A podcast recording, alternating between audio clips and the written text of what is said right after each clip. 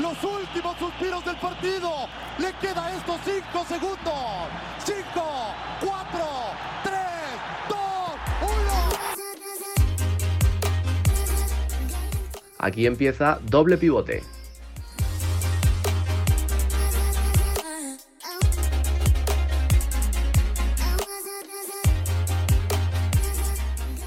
Bienvenidos a un nuevo episodio de Doble Pivote, un día más con Álvaro, ¿qué tal?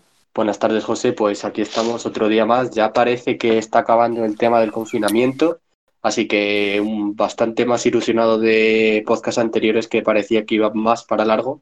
Y bueno, pues con ganas de salir un poquito el sábado. Sí, eso es. A ver si demostráis eh, que sois runners de verdad y no de mentira. A ver si cuánto aguantáis. A ver si el lunes seguís bajando. Ah, de verdad que a mí las horas no me gustan mucho, pero bueno, es lo que hay. O sea, esos niños tienen que corretear por el parque, pero bueno, eh, eso es otro tema. Eh, bueno, hoy vamos a hablar de, del 11, de un 11 de jugadores ideales retirados contra uno actual, para que luego no digáis que no tenemos en cuenta a los jugadores de verdad importantes, porque el tema, la semana pasada hablamos de las promesas, pero bueno, vamos a hablar de otra cosa un poco antes, ¿no? Y es que muchos nos gusta el FIFA y sobre todo Álvaro, que sé que se le da muy bien, eh, esta semana, este fin de, ha habido lloros en Food Champions, ¿no? Eh, bueno, yo he de desmentir que se me dé muy bien. Yo simplemente le dedico horas, pero para las horas que le dedico soy malo, hay que reconocerlo. Así que, a ver. Bueno, eh, ha habido lloros, pero más que lloros, que obviamente los lloros en Food Champions son cada fin de semana, eso es así. Eh, lo que ha habido ha sido quejas por parte de muchos youtubers, influencers del FIFA.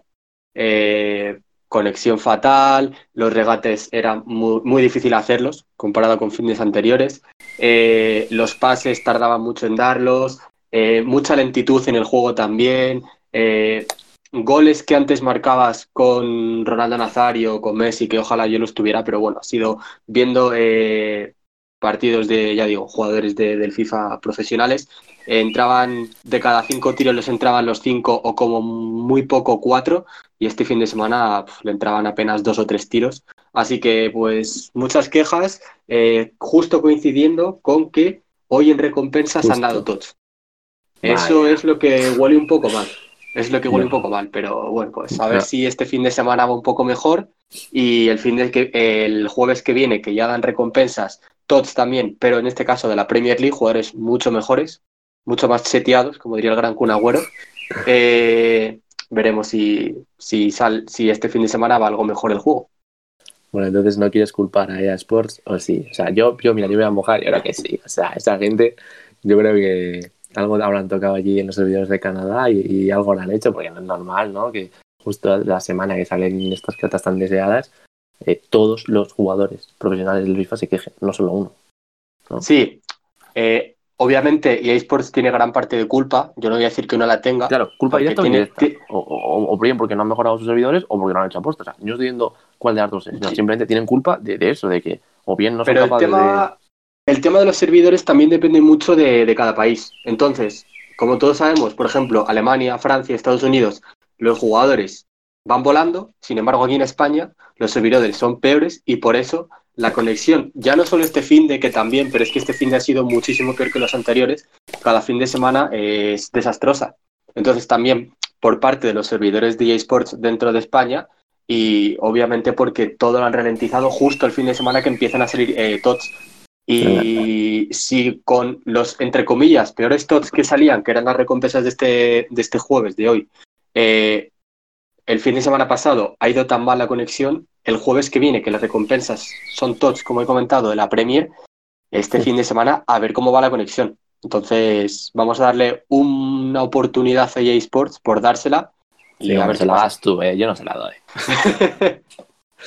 Pero ya digo, es que han sido, han sido muchos jugadores los que se han quejado y no estamos hablando de jugadores cualquiera. Estamos hablando de Máximo Cuevas, que juega en el club profesional que lleva Spilicueta. Estamos hablando de Baptistao, que juega para Giants. Estamos jugando de, eh, bueno, de muchos jugadores al fin y al cabo. Eh, entonces, no es casualidad. Eh, son muchos los que se han quejado de conexión y pues a ver qué, a ver ya lo que comento, a ver qué pasa este fin de semana. Yo le voy a dar un voto de oportunidad, aunque no debería dárselo, porque realmente entre tú y yo el que más juega Foot Champions soy yo. Pero bueno, pues Sí, sí. Se lo voy a dar, no sé por qué, pero se lo voy a dar, aunque yo creo que va a ir peor incluso que el fin de semana pasado. El lunes lo debatiremos sin duda. Además, te lo voy a preguntar nada más el Pero bueno, vamos al lío. Vamos a ver quién eh, ha creado el mejor once de jugadores, si tú con los retirados o yo con los actuales. A ver quién creéis que ganaría en este partido. Eh, pero bueno, todos los equipos sin entrenador, pues son difíciles son difícil que funcionen eh, si no es, por ejemplo, algún equipo pues galáctico ¿no? que, se maneja en el vestuario, pero bueno, es muy importante el entrenador, eh, no solo para los suplentes, también para los titulares. Eh, así que bueno, vamos a empezar, si quieres tú Álvaro, que tienes el equipo de retirados con tu entrenador y después yo y vamos comparando. Me parece correcto. En primer lugar, yo también quiero comentar mi formación. Va a ser un poco extraña, es una 4-1-2-1-2. Un poco particular esa formación, pero bueno, ya vais a entender el porqué. Y como entrenador, Mm, es lo que comentaba con José hace 10 minutos. Realmente tampoco tenemos muchas opciones eh, en equipos retirados porque al ser, entre comillas, nosotros jóvenes, tampoco es que hayamos visto a muchos entrenadores.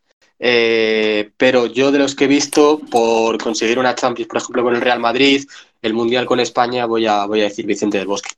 Sí, además estoy de acuerdo contigo porque mm, es al que yo hubiera elegido, si hubiera tenido que elegir entre entrenadores retirados que no están en activo. Eh, porque lo ha ganado todo a donde ha ido y encima yo creo que se le ha valorado muy poco, o no tanto como los trofeos que ha ganado, ¿no?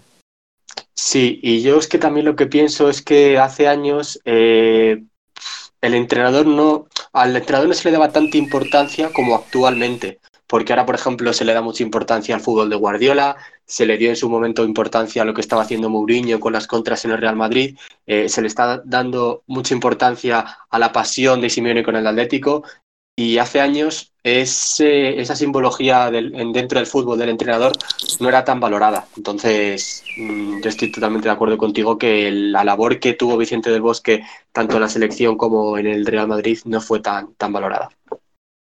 Bueno, pues eh, vamos con alguien que sí está en activo. Yo, para mi equipo, eh, he elegido a Pep Guardiola. Yo creo que de entre los que están en activo, bueno, habría mucha disputa con Mou, pero yo creo que Guardiola sabría entender mejor a los jugadores.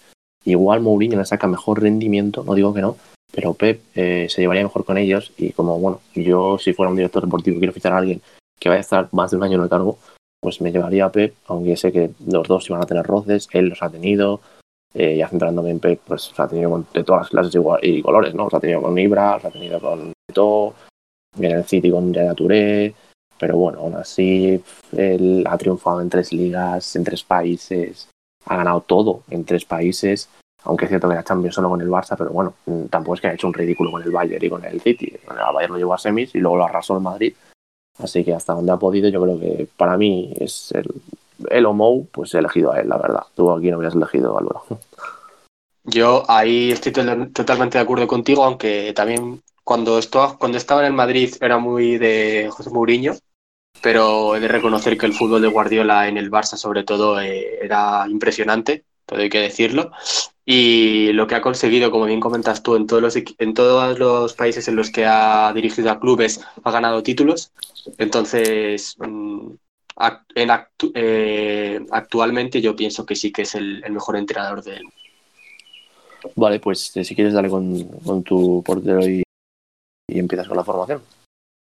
Aquí me gustaría eh, bueno, resaltar un portero que al llevar tan poco tiempo retirado, que parece que está en activo, pero ya desafortunadamente por, por lo que sabemos todos ya no, no va a jugar más, eh, Iker Casillas. Para mí ha sido el mejor portero de los que he visto tanto en la selección española como en el Real Madrid. Ha sido para mí el mejor, paradas determinantes en finales, en semifinales, tanto en liga, en copa, en todos los mm, trofeos que ha disputado. Ha conseguido paradas impresionantes y eso yo lo valoro mucho. Además, yo he jugado muchos años de portero y pues ha sido como un jugador en el que me he fijado desde bien pequeño pero a la vez eh, me gustaría también, ya que es un portero que también vi hace años, eh, cuando era pequeño, y me fijé mucho en él también, el alemán Lehmann. Me pareció un portero mm, espectacular. Sí, sí, sí, sí. Su papel en el Arsenal, la verdad que le aupó, ¿eh? Portero que a mí, a mí personalmente me encantó mucho y pues también con paradas impresionantes hasta su, hasta su retirada, vaya. Sí, la verdad que buena elección, sí, sí, no me lo esperaba. ¿eh? bueno, yo decirte que juego con un 4-3-3, o sea que bueno, el, el, sistema ideal de Pep.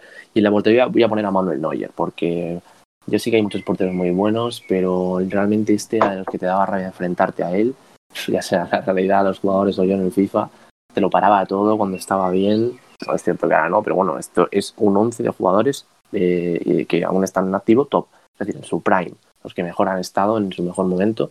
Y para mí Neuer se, se lleva esa palma y, y pues sin una Champions, pero probablemente voy a haber tenido tres. Y tiene un mundial, pero voy a haber tenido dos. O sea, lo ha ganado todo. Para mí, eh, Neuer se merece estar ahí, la verdad. Eh, opino lo mismo, además es un portero que al haber jugado tantos años en el mismo club, eh, su afición, eh, vamos, le va a amar de por vida y no nos a mí personalmente, no sé a ti, pero a mí no me extrañaría que en un futuro trabajase dentro del Bayern de Múnich y me gustaría mucho, la verdad. Y como bien comentas tú, lo ha ganado todo, eh, al igual que ocurre, por ejemplo, con Casillas, el que comentaba yo anteriormente, y es un portero que igual, que para todo, además va muy bien con los, con los pies, que pocos porteros pueden decir eso, pero es verdad que los porteros alemanes, eh, en tu caso Neuer, también me gustaría eh, nombrar a, a, Ter Stegen. Son porteros que van muy bien con los pies. Yo no sé si en la escuela alemana de porteros trabaja mucho el tema del de el, balón con, con, los pies dentro de la portería, pero muy, muy curioso, vaya. Pues sí, la verdad que sí. Y tanto Neuer como Ter Stegen se parecen en eso mucho, así que a ver dónde acaba el portero del Barça, si lo llega a superar o no. Eh, empezamos con tus defensas, Álvaro. Eh, empezamos, si te parece bien, por lateral izquierdo y yo aquí lo tengo muy claro porque también fue para mí un ídolo desde de cuando era pequeño. Un puñal por la banda izquierda en el Bernabéu, brasileño, y yo creo que muchos estarán de acuerdo conmigo, Roberto Carlos. Sí, sí, sí. Yo también lo hubiera elegido, ¿eh? o sea, muy buena elección. ¿Cuál, ¿Cuál es tu lateral izquierdo? Yo también he elegido uno del Madrid y brasileño, o sea que os lleváis la palma, no sé cómo lo hacéis, pero me parece que, que Marcelo ha ocupado el hueco de Roberto Carlos a la perfección y ahora la duda está en saber cuál es mejor. La verdad que es que, bueno, a ver, Roberto Carlos tiene un mundial, pero Marcelo tiene más Champions. No sé, ¿tú qué opinas? Eh, ¿Tú qué opinas? ¿Cuál es mejor de los dos? Uf. A mí personalmente, personalmente me gustaba más Roberto Carlos y voy a comentar el por qué.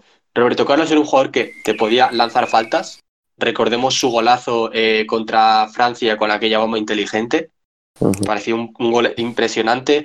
Eh, defensivamente me parece mejor Roberto Carlos, sobre todo porque me parece que fue más, más regular en el Madrid que Marcelo, porque Marcelo ha tenido muy buenas temporadas, pero sobre todo hace dos temporadas recuerdo que no jugó muy bien, algunos incluso estaban barajando la posibilidad de que saliese del conjunto blanco. Y Roberto Carlos, yo creo que ha sido un jugador que nunca se dudó de él, y ya como bien comento llegaba hasta el, el área contraria con muchísima facilidad, tenía un disparo impresionante, mm, regate quizás es verdad que pueda ser mejor Marcelo, pero para mí dentro de un lateral con todo lo que tiene que cumplir, eh, mejor Roberto Carlos. Sí, yo estoy de acuerdo contigo, o sea que pero bueno, Marcelo ataca muy bien también, o sea que por eso me lo he quedado, porque yo creo que en un equipo de Pep los laterales sean importantes. Así que bueno, Marcelo y Roberto Carlos, eh, laterales izquierdos. Eh, ¿Qué prefieres, central o lateral derecho para seguir? Pues si te parece, vamos a ir ahora con central. Y yo en mi caso eh, me voy a quedar con un jugador que para mí ha sido eh, un icono. De hecho, está de icono en el, en el FIFA. Me quedo con Puyol. Sí. Bien, bien, bien. Buena lección, buena lección. A ver, la mía tampoco está mal, ¿eh? O sea, yo voy a usar, porque de los centrales, voy a usar para competirte a Puyol, voy a usar a Ramos. o sea, creo que son dos emblemas de los mejores clubes para mí en el mundo y pues que lo han ganado todos los dos. O sea, en tema de títulos quizá tenga un poco más Ramos, pero yo creo que al Barça le hace más falta Puyol que si un día se va Ramos del Madrid, ¿o cómo lo ves tú? Eh, yo creo que es que son dos defensas que, además de grandes jugadores en su posición, han sido eh, de los mejores capitanes que han tenido en los últimos años. Exacto. En su caso, Puyol para mí fue un capitán que lo dio todo por el Barça y para mí Ramos ha sido un capitán que lo ha dado todo por el Madrid. Entonces, ¿con quién me quedo? Es una elección bastante difícil. Eh, no sabría con quién quedarme, eh, pero vamos, para mí han sido eh, dos jugadores muy importantes tanto en su club como en la selección española. No, no, claro, aquí vamos a, nosotros vamos a dar nuestra opinión y luego eh, quien nos escuche que, que, decida, nosotros vamos a quedarnos con el que más nos ha gustado. Claro, tú, Puyol, obviamente, yo Ramos, porque y, y, el día que se retira Ramos, yo también pasará a la historia como uno de los mejores centrales de la historia del mundo del fútbol, porque es que mete goles como centrocampista, ataca como un delantero y defiende muy bien. Ya sé que mucha gente le ataca, le achaca que no defienda pues, quizás tan bien como hace unos años, pero bueno, es que ha metido goles que ha dado títulos que, que, por muy bien que haya defendido, si no metes esos goles no los hubiera ganado. Entonces, creo que es que acá hay toda la críticas por ahí. Pero bueno, dejemos a los dos oyentes que elijan a, con quién se quedarían. Vamos si quieres con el segundo central. ¿Con quién te quedas? Me voy a quedar con otro icono para mí del fútbol italiano, con otro icono que también está en el FIFA y me quedo con el gran Nesta. Ah, sí, sí, sí. Bueno, yo creo que ahí me vas a ganar. Yo me he quedado con Thiago Silva por, sobre todo por su trayectoria de club. Me parece que, bueno, ahora ya no está tan bien, pero claro, como esto es un once de jugadores en su mejor momento, eh, yo creo que a Thiago Silva le ha faltado ganar la Champions, eh, porque en el Milan lo hizo muy bien, eh, porque quieras o no, cuando él se fue del Milan empezó el declive, y cuando llegó al PSG empezó esa seriedad en defensa que más o menos ahora tienen controlada. Y bueno, con Brasil ha ganado Copas Américas, no ha ganado el Mundial, pero bueno, eh, yo creo que es lo más potable en defensa de Brasil, Thiago Silva. Pero yo creo que esta es un poco mejor. ¿eh? Sí, yo personalmente, no porque lo haya elegido yo, pero entre los dos me quedo con esta, porque para mí ha sido más importante dentro del fútbol, tanto de su país, para mí esta es más importante en Italia que eh, Thiago Silva en Brasil, personalmente. Y, y, además que ha ganado títulos importantes, ha sido tonto, ha sido tanto, perdón, ha sido tanto, eh, tan importante en su selección como en el Milán. Entonces, para mí un central top, el italiano, y yo en este caso me quedo con él. Sí, sí, además yo creo que por muy poco no llegaron a lo que hicieron en el Milan, o si lo hicieron fueron nada, poquísimos partidos, pero bueno, para que veáis que los jugadores retirados y actuales tienen muchísimo en común. ¿eh? Eh, vale, lateral derecho, ¿con quién te quedas? Lateral derecho, me voy a quedar con otro grandísimo jugador que lo fue todo para Brasil y para el conjunto en el que jugó, y se trata de Cafú. Mm -hmm.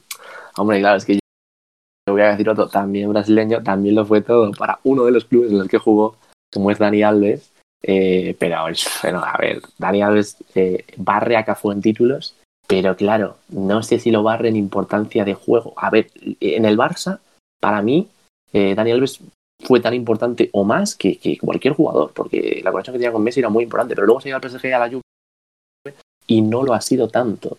Y claro, mm, bueno, fue, lo hizo en el Milan casi todo y quizás que no haya salido de otro club también le ha podido perjudicar, ¿no? Quizás los dos tienen una cosa mala, Alves en que se fue y Cafú en que no, ¿no?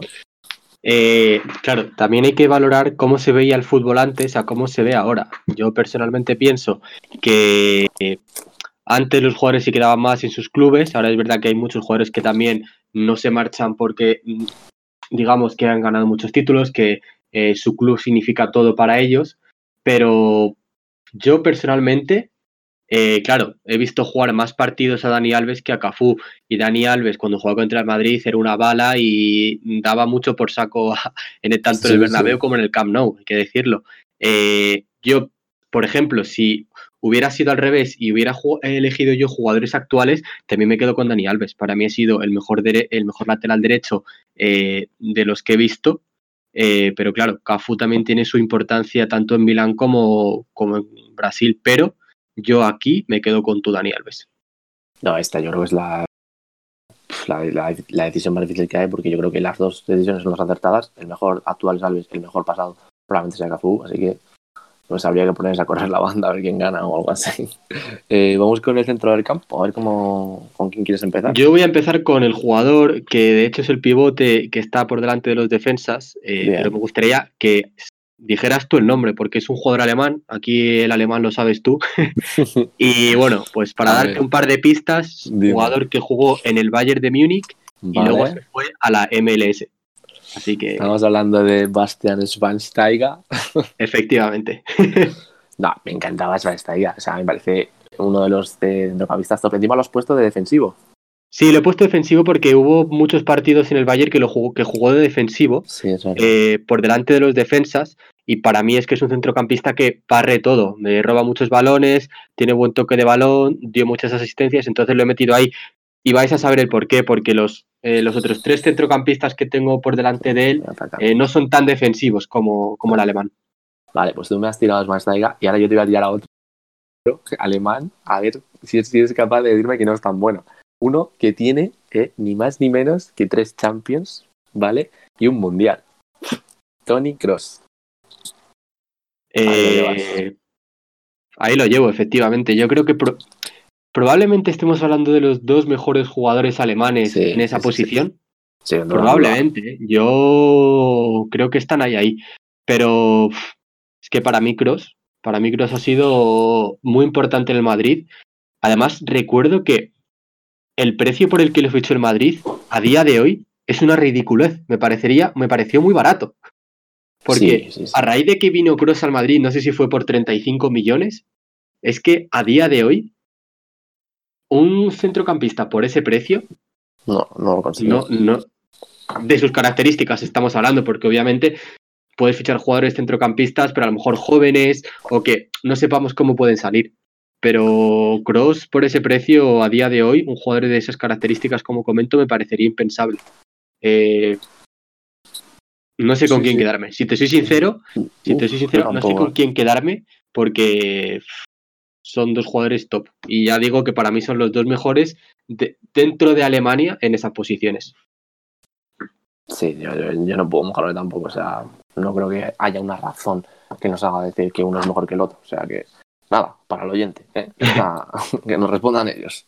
Eh, bueno, pues vale, eh, los dos que quedan. Bueno, a mí me quedan dos, ahí te quedan. A mí me quedan tres, claro. pero ¿con quién, pues, con quién acompañas a Schwansteiger? A un lado eh, voy a poner a maestro francés, entrenador actual del Real Madrid, que para mí fue un jugador impresionante, eh, ni más ni menos que estamos hablando del gran Zinedine Zidane. Claro, o sea, tú vas a Zidane, ¿a quién quieres que te ponga yo? Así que no, balón de oro, mundial. Bueno, a ver, yo voy a intentar ponerte a uno que también tiene un balón de oro, no tiene un mundial por poco, pero bueno, tiene tres Champions también. Luka Modric, ¿qué te parece? Para competir con Zidane. Ahora son eh, entrenador y jugador, ¿eh? Sí, sí, sí, entrenador y jugador del mismo club. Eh, y me parece un jugador que, si nos damos cuenta también, el fútbol croata ha evolucionado mucho, porque es verdad que eh, hace años había tres o cuatro jugadores que, pues, como que eran muy importantes dentro del fútbol mundial, dentro de Croacia, pero ahora yo creo que hay más.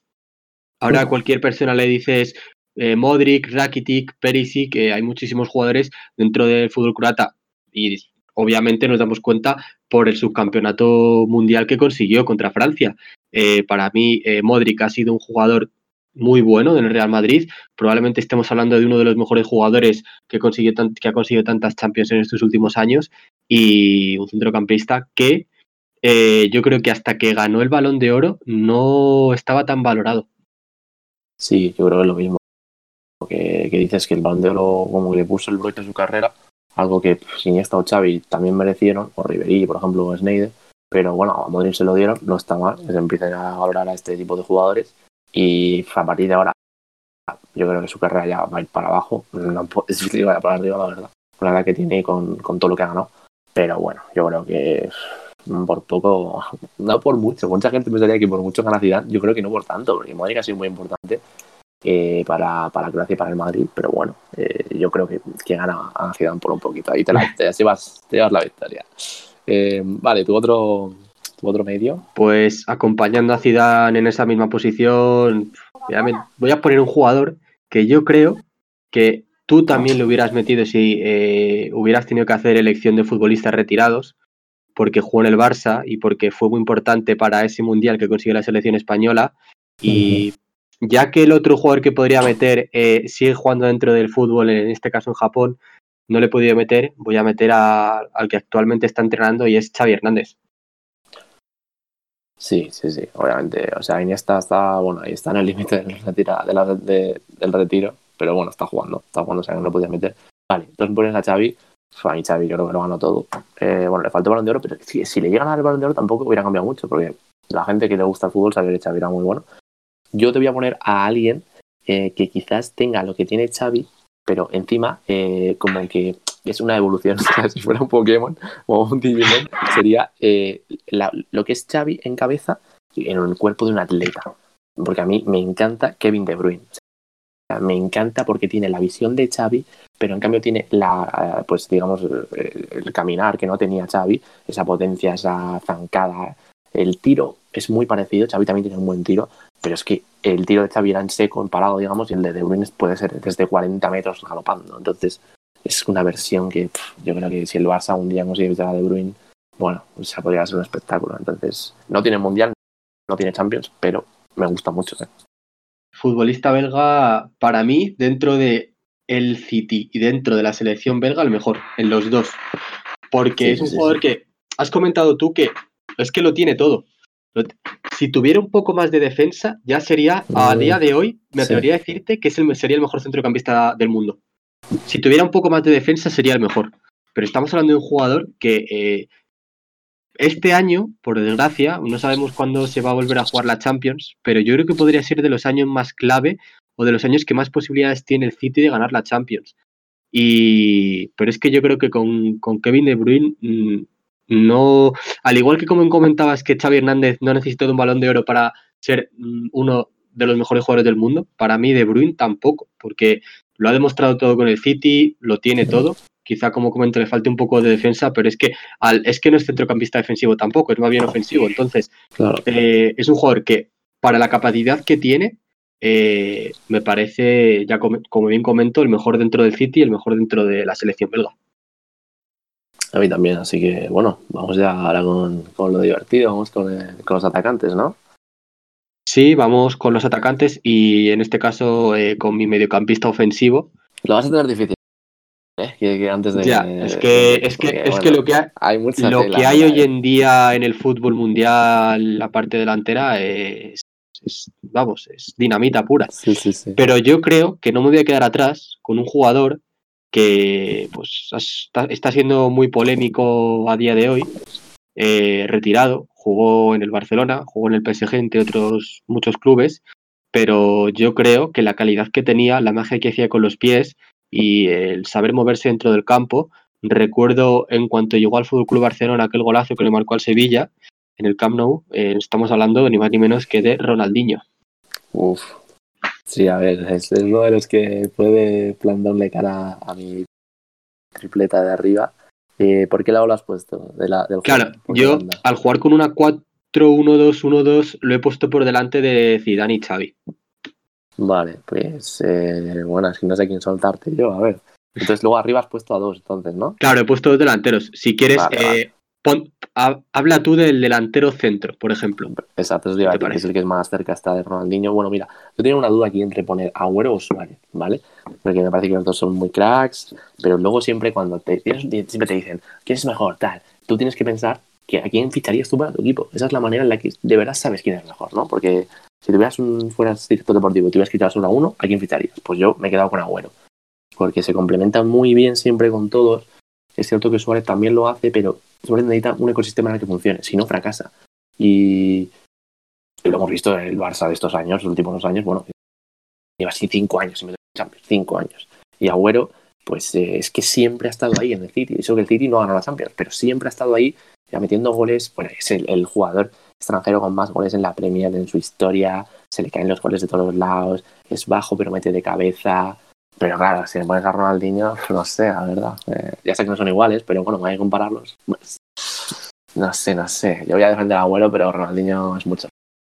Eh, Agüero eh, para mí es uno de los mejores delanteros que si se le hubiera quedado el Atlético de Madrid, podríamos estar hablando de un equipo que podría haber ganado más ligas, sí, podría haber llegado algún año que otro más lejos en Champions, porque, vamos, eh, para mí es un delantero letal que cuando llega ya a la frontal del área tira la portería entre ceja y ceja y todo lo que tira prácticamente va para adentro. Todo, Entonces, y yo pienso como tú, eh, para mí es un jugador más determinante Agüero que Suárez.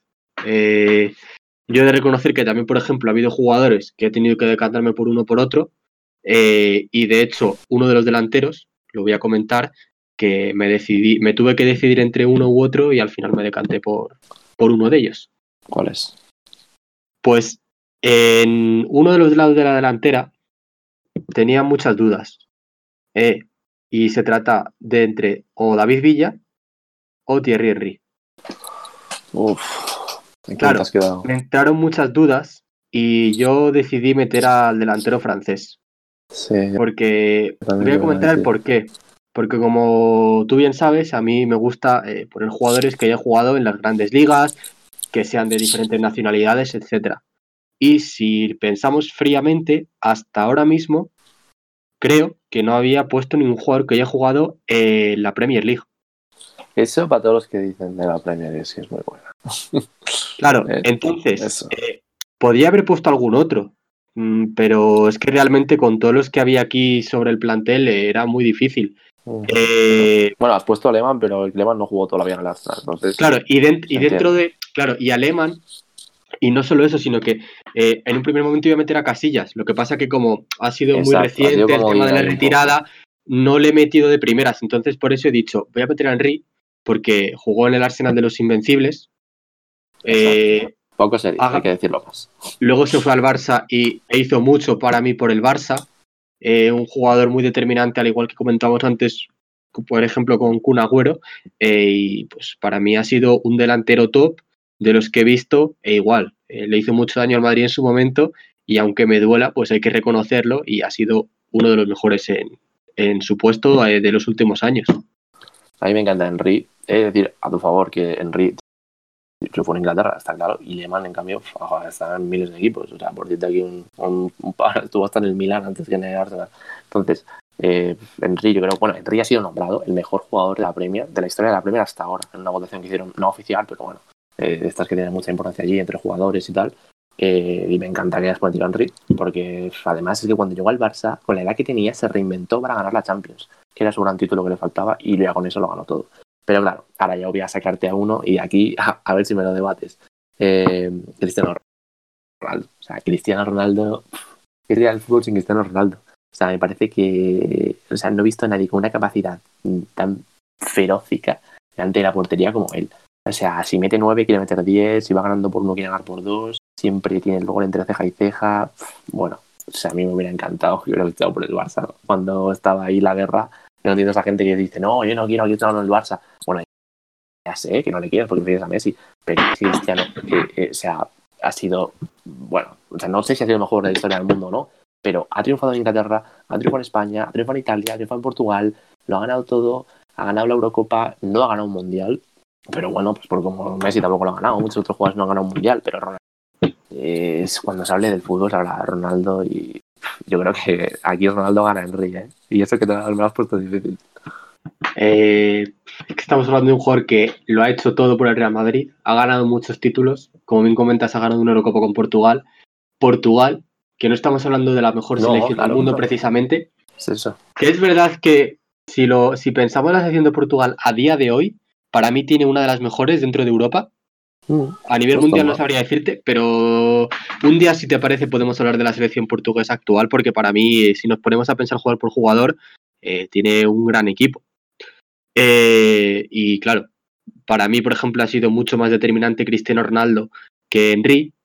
Y Cristiano, por ejemplo, es que igual que, que comentabas, ha jugado en Inglaterra, fue muy importante en el Manchester United, ha jugado en España, ha sido el más, jugador más importante dentro del Real Madrid, eh, ha estado también en, en- está en Italia actualmente, muy importante para la Juve, eh, y es un jugador que todo lo que se propone, prácticamente todo, lo consigue. Recordemos eh, entrevistas que ha hecho de, no, la eliminatoria está muy difícil, pero yo voy a marcar tres goles, y los ha marcado. O sea, Un jugador que se despierta a las 5 de la mañana para meterse en una bañera a menos no sé cuántos grados, eh, porque quiere ser el mejor eh, jugador físicamente, aparte de en cuanto a calidad, también lo quiere ser físicamente y ha demostrado que lo que se propone lo consigue. Es una bestia, es una bestia. Y bueno, eh, bueno, ahí está, ahí sigue. A ver, ¿hasta cuántos años? Eh, bueno, tu último jugador, ¿con quién te quedas? También te voy a ganar, te has dicho. Claro, me, va- me vas, me vas a ganar, pero Bueno, no, eh, a lo mejor te hago. no, me vas a ganar porque vas a decir al mejor jugador del mundo. Eso está, eso está claro. O- No, no creo que metas a un jugador que, Bueno, bueno. un jugador random no, no vas a meter.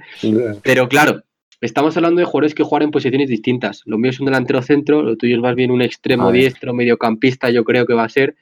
Pero claro, estamos hablando de un jugador eh, que ha pasado por muchos clubes, que si no hubiera sido por lesiones de rodilla, yo creo que hubiera sido, no sé si el mejor, pero de uno de los mejores jugadores del mundo. Y estoy hablando de Ronaldo Nazario, actual presidente del Valladolid.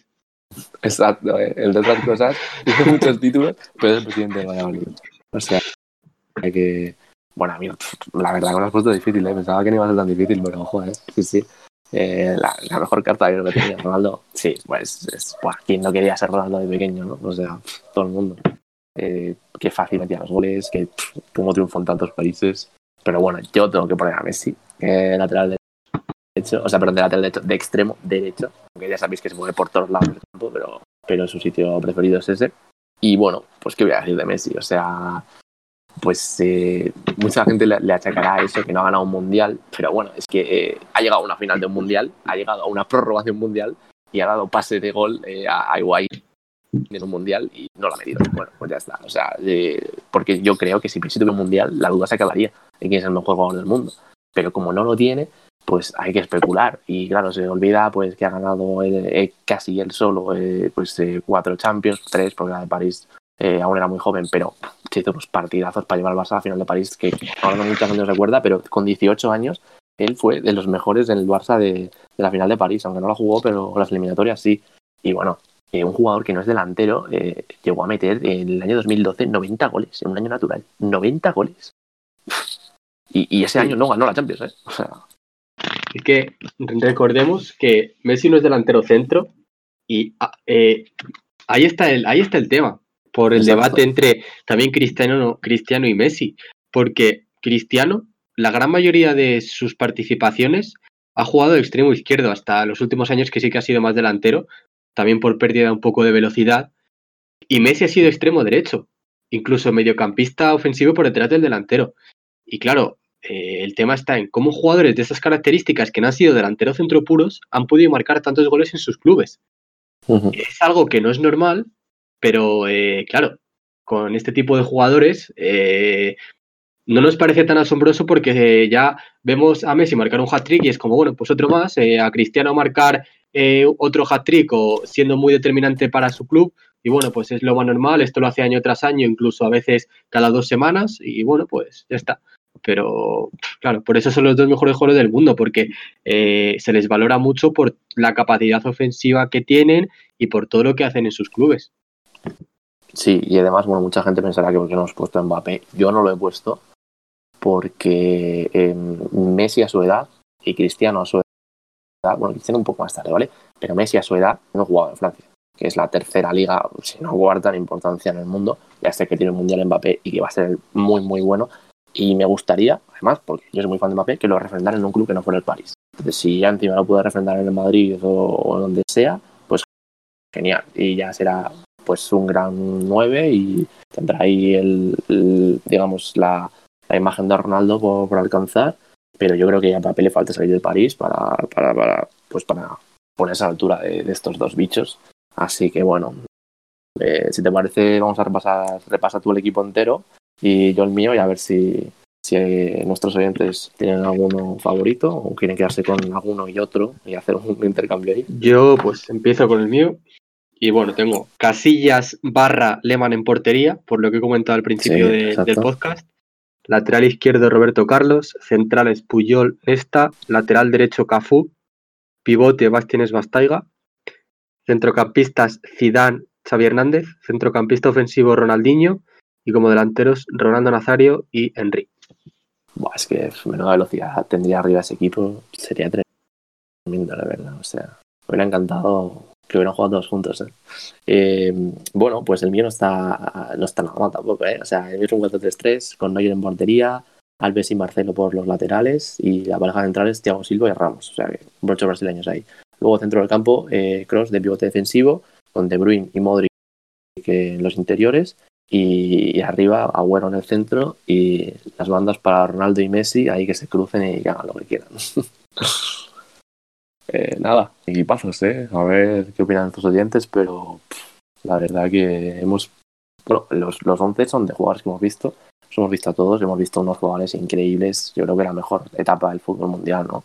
Sí, yo creo que hemos tenido suerte porque eh, el fútbol de los años 80 eh, no era tan vistoso en cuanto a la belleza del fútbol, del toque, de la presión. De... Es verdad que, por ejemplo, el Ajax en su momento sí lo tuvo, pero yo creo que ahora el fútbol ha cambiado mucho y estamos siendo eh, pues muy afortunados de ver el fútbol actual como, como se está viendo. Porque ya yo creo que, como comentaba, hace 30 años el fútbol no era tan vistoso, era más, mm, por así decirlo, más, más físico, era más físico. Y pues ahora yo creo que el fútbol es más de toque, más contra, eh, es un fútbol más atractivo para los aficionados y para todo amante del fútbol. Y yo creo que pues somos muy afortunados de, poder ver el fútbol eh, actual. Ya veremos cómo puede ser el fútbol dentro de 20 o 30 años, que igual incluso es mejor. Tengo muchas dudas. Pero bueno, como esto es un deporte y no sabemos cómo va a evolucionar, porque prácticamente cada año eh, hay nuevas normas, nuevas competiciones o cambio de competiciones, pues a ver qué pasa. Bueno, pues bueno, como solo podemos analizar el, presente y un poco el pasado, eso es lo que hemos hecho en estos, dos programas, eh, también un poco el futuro, pero simplemente imaginarlo. Y como el pasado y el presente sí lo hemos visto, lo estamos viendo, pues por eso hemos hecho este 11 de, jugadores para enfrentarlos y nos gustaría mucho que luego votarais en la encuesta que vamos a poner eh, qué equipo os gusta más, si el mío de, digamos, de, de, jugadores que aún están en activo o el de Álvaro de, de suplentes y a ver quién gana. Yo espero que gane el mío. Seguro que tú esperas que gane el tuyo. No, yo, yo creo que el tuyo, sobre todo porque tendremos muchos oyentes jóvenes y sobre todo están viendo mucho fútbol actual. Y claro, ver a Messi, Cristiano y Agüero arriba, ya es que ¿para qué quieres más? ¿Sabes lo que te quiero decir? E imagino que muchos también habrán visto a Ronaldo nacer en su momento, a Henry en su momento, pero claro, contra ese tridente arriba es muy difícil competir, José. Sí, bueno, oye, pues votad ahí, ¿eh? Ahí os queremos ver votando, a ver quién gana y lo diremos la semana que viene.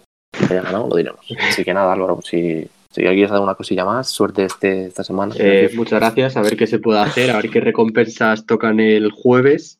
Y nada, pues a nuestros oyentes que sigan escuchando nuestros podcasts, que a ver si todo esto termina pronto y bueno, pues podemos quedar José y yo y pues darle también un poco más de, bueno, visibilidad, más no porque no hemos empezado todavía, pero empezar con el canal de YouTube porque yo creo que también va a ser una buena forma de, que nos vean y nos escuchen más, en el cual también obviamente vamos a hablar de fútbol porque hay muchas ideas sobre la mesa y yo creo que pues tenemos ideas ya hasta final de año prácticamente.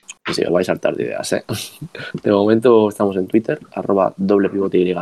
Si ponéis doble pivote os saldrá también directamente el buscador y ahí pondremos la encuesta y ahí os iremos avisando de todo. Así que nada, Álvaro, ha sido un placer. Igualmente y nos escuchamos en la próxima. Hasta la próxima.